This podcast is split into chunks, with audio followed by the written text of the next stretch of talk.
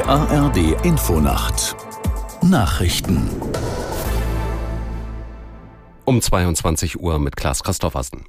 Polen und Ungarn haben die geplante gemeinsame EU-Gipfelerklärung zur Migration blockiert. Die Regierungen beider Länder lehnen die EU-Asylreform ab, auf die sich die Mitgliedstaaten Anfang Juni mehrheitlich geeinigt hatten.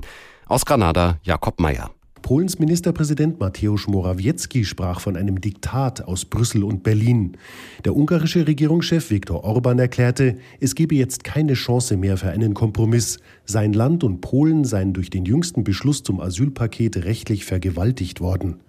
Der Gipfel hat auch über Grundsatzfragen diskutiert, nämlich über eine mögliche EU-Erweiterung und die dafür nötigen internen Reformen. Bundeskanzler Olaf Scholz erneuerte seine Forderung, künftig in der Außen- und Steuerpolitik nicht mehr einstimmig, sondern mit Mehrheit zu entscheiden, um schneller und einfacher zu Beschlüssen zu kommen.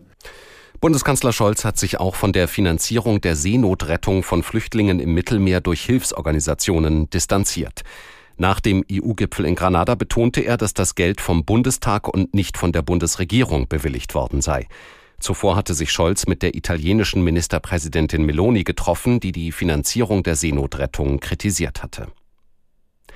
Die Bundesregierung hat Nages Mohammadi zum Friedensnobelpreis gratuliert. Eine Regierungssprecherin hat die Ehrung als wichtiges Signal bezeichnet für die mutigen Menschen im Iran.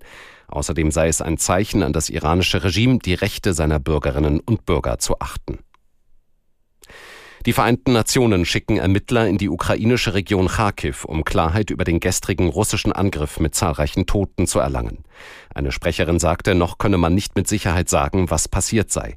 In dem Dorf Chorsa waren nach ukrainischen Angaben mehr als 50 Zivilisten getötet worden.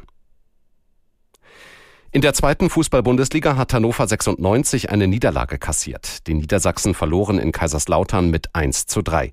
Aus der Sportredaktion Charlene Janocher. In einer ausgeglichenen ersten Hälfte ging Hannover durch einen Treffer von Nielsen in Führung. Kurz vor der Pause erlebten die Niedersachsen dann eine Achterbahn der Gefühle. Erst zählte der zweite Treffer wegen Abseits nicht, dann glich Kaiserslautern mit Tomiak per Elfmeter aus. Während Hannovers Nielsen bei einem 1 zu 2 Zwischenstand weniger jubelnd in der Nachspielzeit die rote Karte sah, schoss Tomiak seine Lauterner erneut durch einen Elfmeter zum 3 zu 1 Siegtreffer und zumindest über Nacht an die Tabellenspitze. Parallel den Spieltag eingeleitet hat der VfL Osnabrück bei Fortuna Düsseldorf Düsseldorf. Nach einer torlosen ersten Hälfte ging die Fortuna in Führung, ehe Engelhardt in der 90. Minute zum 1:1 Endstand traf. Das waren die Nachrichten. Das Wetter in Deutschland.